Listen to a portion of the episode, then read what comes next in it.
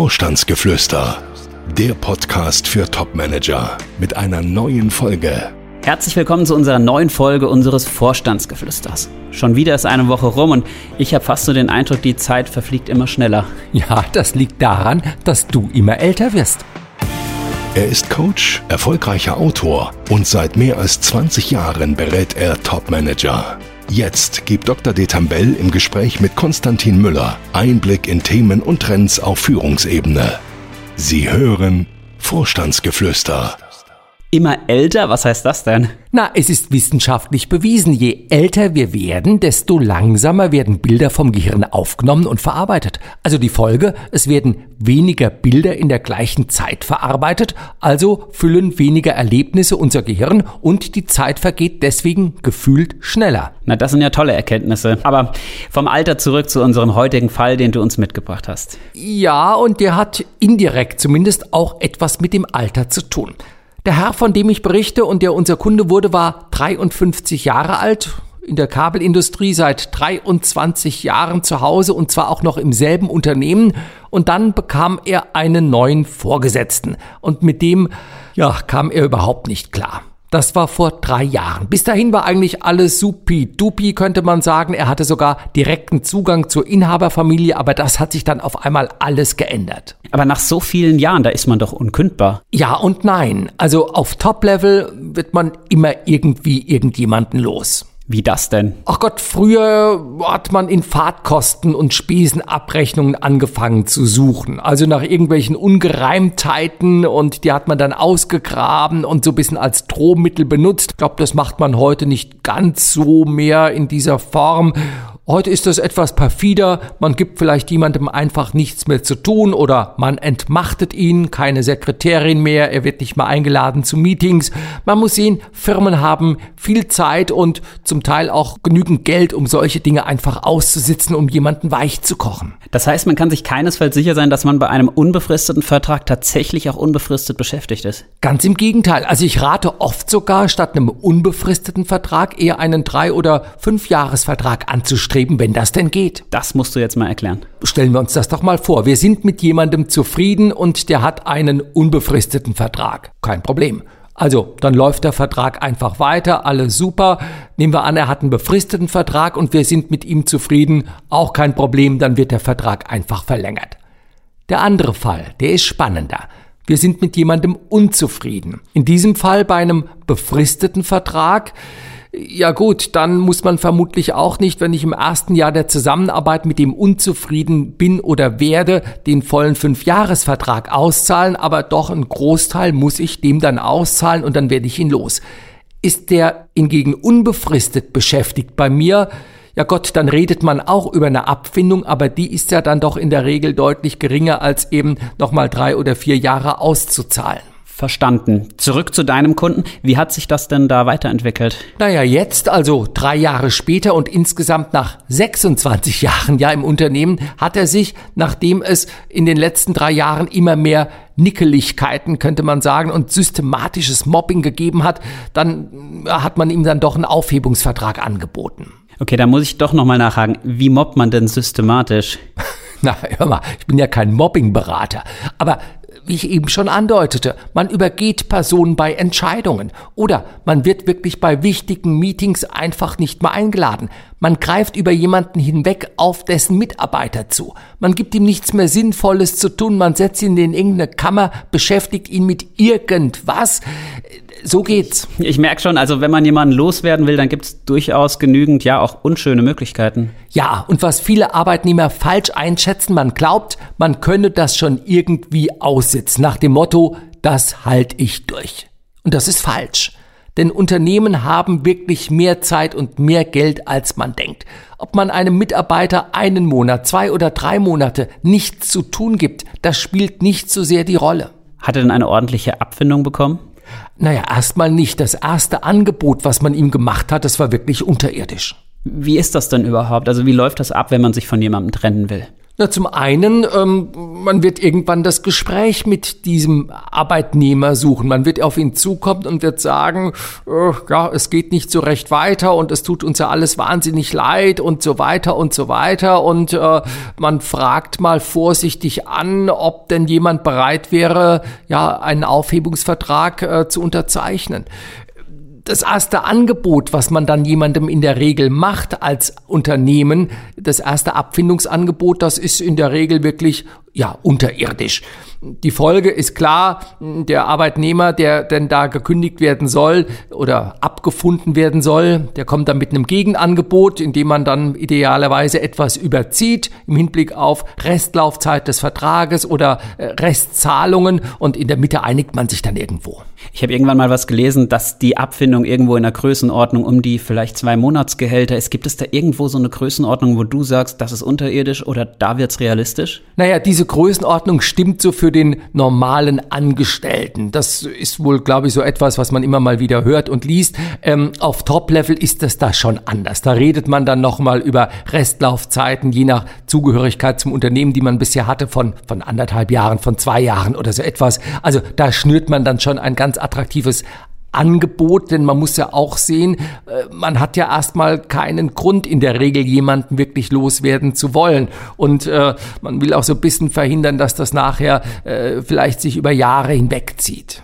Wie oft landet sowas vor Gericht? Ach, ich bin kein Anwalt, aber äh, erfahrungsgemäß dann doch eher selten. Also, dass die Rechtsanwälte beidseitig tätig werden, das ist ganz normal. Aber bevor es dann wirklich zu einem Gerichtstermin, zu einer Verhandlung kommt, so muss man sagen, kommt es dann in der Regel doch eher zu einem Gütetermin und da einigt man sich in der Regel. Denn man muss schon sehen, auch Unternehmen wissen das. Wie heißt der Spruch so schön? Vor Gericht und auf hoher See sind wir in Gottes Hand. Also man weiß nicht so recht, wie das ausgeht und Arbeitsgerichte stehen in der Regel eher auf Seiten der Arbeitnehmer. Worauf kommt es denn bei solchen Aufhebungsverhandlungen an? Ich glaube, das Wichtigste ist, nicht die Nerven zu verlieren.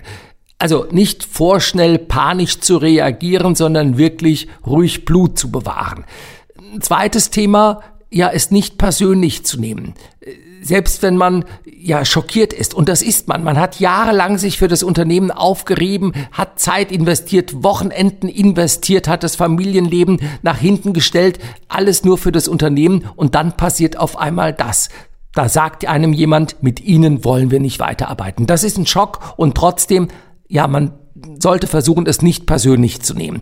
Besser scheint es mir, sich auch wirklich aus diesem Verfahren dann zurückzuziehen, also den Anwälten dieses Thema zu überlassen und so weit wie möglich, ja, die Profis, die machen das schon, also mit dieser Einstellung an das Thema ranzugehen und sich selber da nicht emotional aufreiben zu lassen und vor allen Dingen auch nicht einschüchtern zu lassen. Wie ging es denn im heutigen Fall weiter? Nach fast einem Jahr hin und her hat er sich dann eine gute Abfindung erstritten und dann das Unternehmen auch verlassen.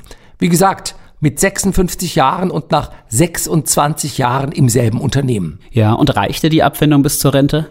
Nein, das wird ja häufig überschätzt. Also, selbst wenn wir mal annehmen, nur mal als Beispiel, das hat er nicht bekommen, aber nehmen wir mal an, es gäbe eine Million Abfindung. Da denkt man ja erstmal, super duper, ich habe ausgesorgt. Nee, rechnen wir doch mal. Eine Million, ich mache jetzt mal einen vereinfachten Steuersatz, die Hälfte kriegt's Finanzamt, bleiben 500.000 Euro übrig. Wenn man jetzt sagt, ich bin 56 und bis 67 muss ich ja noch irgendwie überbrücken, also 500.000 durch 10, durch 11 Jahre geteilt, bleiben irgendwie 50.000 Euro pro Jahr übrig. Das sind 4.500 Euro im Monat, die man dann hat. Netto, klar, das klingt vielleicht erstmal viel, aber wenn man mal ehrlich ist, was hat man denn für Kosten im Monat? Man hat ja auch ein gewisses Niveau erreicht und man muss sehen, viele haben noch Kinder, die noch studieren, das Haus muss renoviert werden, Urlaub möchte man auch nach wie vor machen. Also das ist schon äh, nicht ganz so viel, wobei ja eine Million schon mal viel wäre als Abfindung. Und jetzt war er ja 26 Jahre im gleichen Unternehmen. Kommt das heute noch häufig vor? Auf Top-Ebene immer seltener. Also früher war das anders. Also ich kann mich erinnern, mein Großvater, der hat in dem Unternehmen, in dem er dann nachher als Geschäftsführer verabschiedet wurde, mit dem goldenen Wappenteller oder irgendeinem so Ding auf jeden Fall, das bekam er auch noch, da hat er seine Ausbildung gemacht. Also das waren typische Karrieren früher, heute ist das anders. Das mag damit zusammenhängen, dass Unternehmen schneller verkauft werden oder äh, sich Dinge ändern, aber nee, solche Karrieren sind auf Top-Level zumindest wirklich selten geworden. Was war dann so die größte Herausforderung bei diesem Herrn für euch? Naja, zum einen das Alter und zum anderen wirklich die lange Betriebszugehörigkeit. Warum ist dann eine lange Betriebszugehörigkeit eine Herausforderung? Naja, wenn man sich das mal überlegt als Unternehmen, bei dem er sich bewirbt, wie denken die denn darüber? Die sagen, Oh, der war 26 Jahre in einem anderen Unternehmen und der ist nun auch noch 56. Also wird er denn überhaupt in der Lage sein und auch willens sein, sich hier auf unsere, ja, vielleicht Regeln, die bisschen andere sind, auf unsere Kultur, auf das, was hier äh, abläuft, sich nochmal einlassen zu können und auch zu wollen? Oder wird er uns permanent vorhalten und in den Ohren liegen, früher haben wir das aber so gemacht oder bei uns war das früher aber ganz anders? Also das ist so ein Thema, ja. Also ist es sogar förderlich für die Karriere, konstant alle paar Jahre den Job zu wechseln? Eigentlich wäre das so, nur man macht's ja nicht. Also äh, klar, hinterher sagt man immer, hätten Sie damals schon mal gewechselt und so. Das höre ich mich auch oft sagen. Nur wenn alles gut läuft, man wechselt einfach nicht, ne? Und sag mal, warum ist das mit dem Alter eigentlich so ein großes Problem? Naja, nun stellen wir uns das doch mal vor. 56 Jahre alt. Wenn man mal die Augen zumacht und sich so jemanden vorstellt und man selber ist vielleicht 30 oder 40 Jahre alt, da denkt man, der 56-Jährige kommt mit dem Rollator um die Ecke. Ja, da, da läuft der Speichel aus dem Mund, die Haare sind eh schon ausgefallen und der hört auch nicht mehr gut.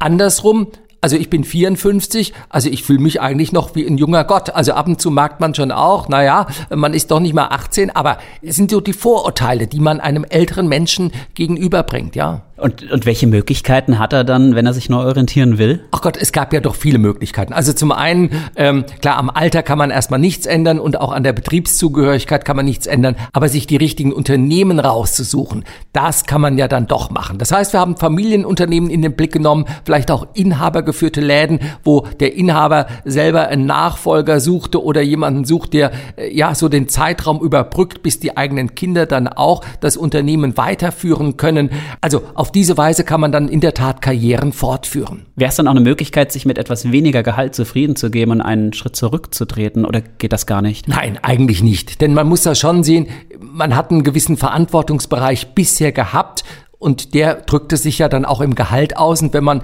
weniger Gehalt nähme, nimmt man auch weniger Verantwortung und jemanden einzustellen, der bisher dann ähm, ja doch wesentlich mehr Verantwortung auch hatte. Also da wird man nicht unterstellen, dass der äh, jubelt schreiend äh, da diese Position antritt, sondern ach Gott, das ist eine Notlösung für beide Seiten und das Unternehmen hat auch gar nicht die Notwendigkeit, so jemanden einzustellen. Also bevor ich einen 56-Jährigen zurückstufe, dann befördere ich doch lieber einen 42-Jährigen und dann freut er sich und dann sind alle zufrieden irgendwo an der Stelle, ja. Und und auch kurz vor Ende dieses Podcasts noch ein Griff in die Weisheiten des Lebens oder deines Lebens. Welche servierst du uns heute?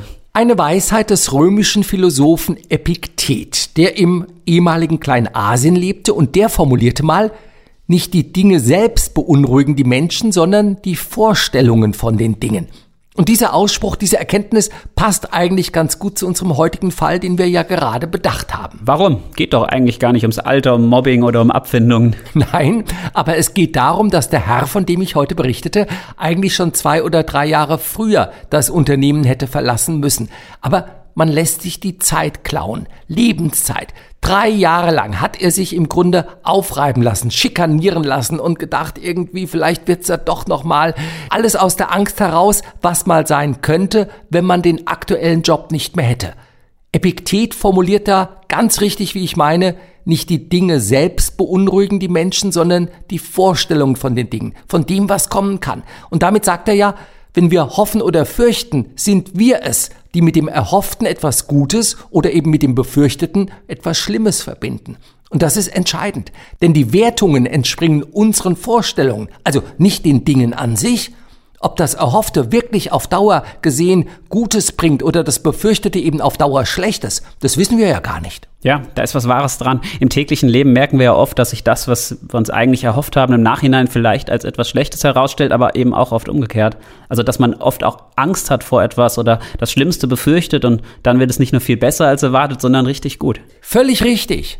Ein gutes Beispiel ist ja die Liebe ob die Person, die man sich da ausgewählt hat und mit der man zusammenziehen möchte und heiraten will oder so etwas, ob die einem wirklich Glück bringt oder nichts als Ärger, das kann man ja im Vorfeld auch nicht wissen. Also im Grunde genommen kann man daraus ja nur den Schluss ziehen, nichts zu erhoffen und nichts zu fürchten, sondern ja, das zu nehmen, was kommt, so wie es kommt und das Beste daraus zu machen. Und sich auch nicht im Vorfeld in schlimmsten Farben auszumalen, was gegebenenfalls passieren könnte, denn das bringt einen ja auch keinen Meter weiter, sondern raubt einem vielleicht nur den Schlaf. Ich glaube, dass viele Topmanager wirklich wesentlich glücklicher wären, ein wesentlich erfüllteres Leben hätten, wenn sie nicht aus Angst, dass vielleicht doch kein neuer Job mehr um die Ecke kommt oder dass der neue Job noch schlimmer werden könnte als der aktuelle, wirklich auf Teufel komm raus im aktuellen Job verharren würden. Ich stelle immer wieder fest, viele Manager sitzen nicht nur auf einem toten Pferd, sondern auf einem Pferd, das wirklich schon lange skelettiert ist. Ja, aber ich glaube, ganz so einfach ist es dann am Ende wahrscheinlich doch nicht. Also, mehr Mut kann sicherlich nicht schaden. Und wir machen Schluss für diese Woche. Nächste Woche hören uns wieder. Bis dahin wünschen wir eine gute Woche. Und eine Woche, in der wir uns nicht von unseren Vorstellungen von dem, was werden könnte, beunruhigen lassen, sondern eher von Zuversicht bestimmen lassen, dass am Ende irgendwie dann doch alles gut wird. Gibt es Fragen, die Dr. Detambell Ihnen beantworten kann? Schreiben Sie uns. Unsere E-Mail-Adresse podcast.vogel-detambell.de Folgen Sie uns und schalten Sie nächste Woche wieder ein. Vorstandsgeflüster